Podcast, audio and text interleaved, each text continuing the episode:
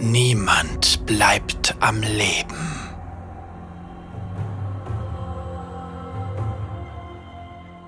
Eisige Wellen schlugen an die öde Küste, die rot gefärbt war vom Blut derer, die Hekarim bereits getötet hatte.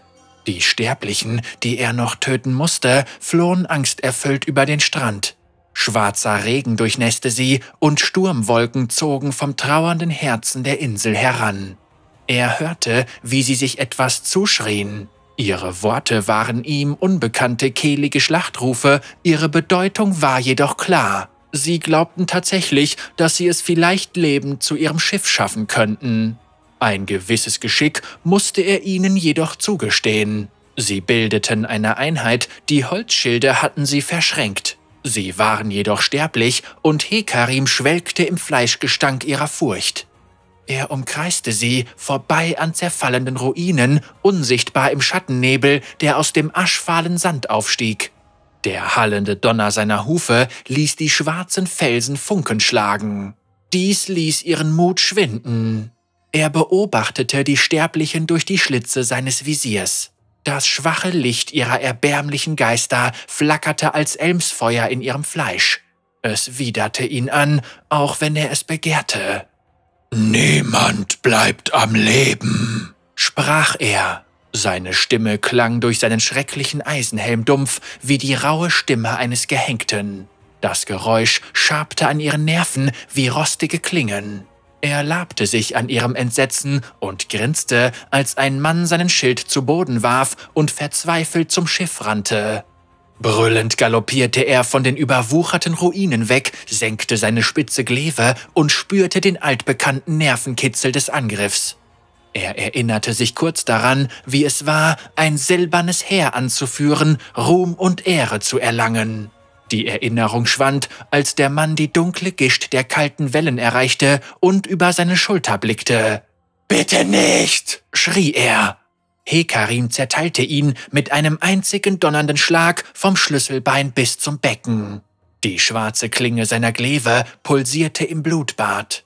Der zerbrechliche Hauch der Seele des Mannes suchte die Freiheit, doch des Nebels Hunger lässt sich nicht überlisten.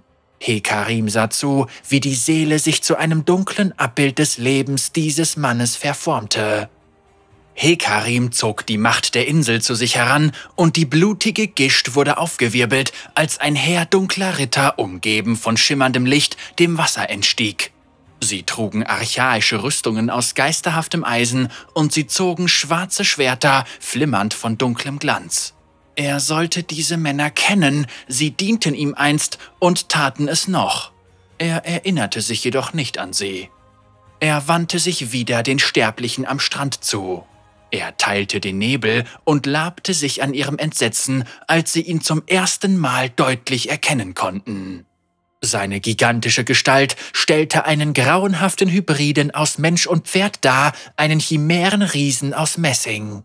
Seine Rüstung war dunkel und mit Inschriften versehen, an deren Bedeutung er sich kaum noch erinnerte. Ein Freudenfeuer glimmte hinter seinem Visier.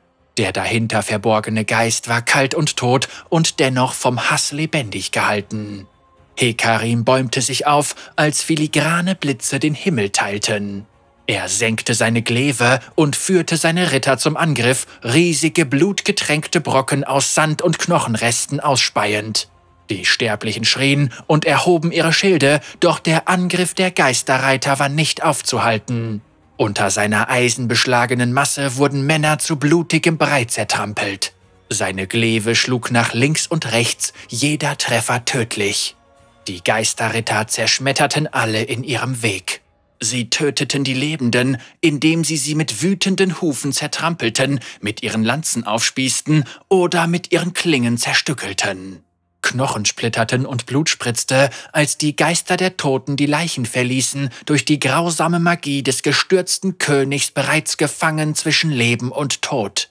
Die Geister der Toten umkreisten Hekarim, ihm als ihrem Mörder verbunden, und er genoss die steigende Freude am Kampf. Die heulenden Geister ignorierte er. Er war nicht daran interessiert, sie zu versklaven. Solch banale Grausamkeiten waren eher etwas für den Kettenwächter. Hekarim ging es allein um das Töten.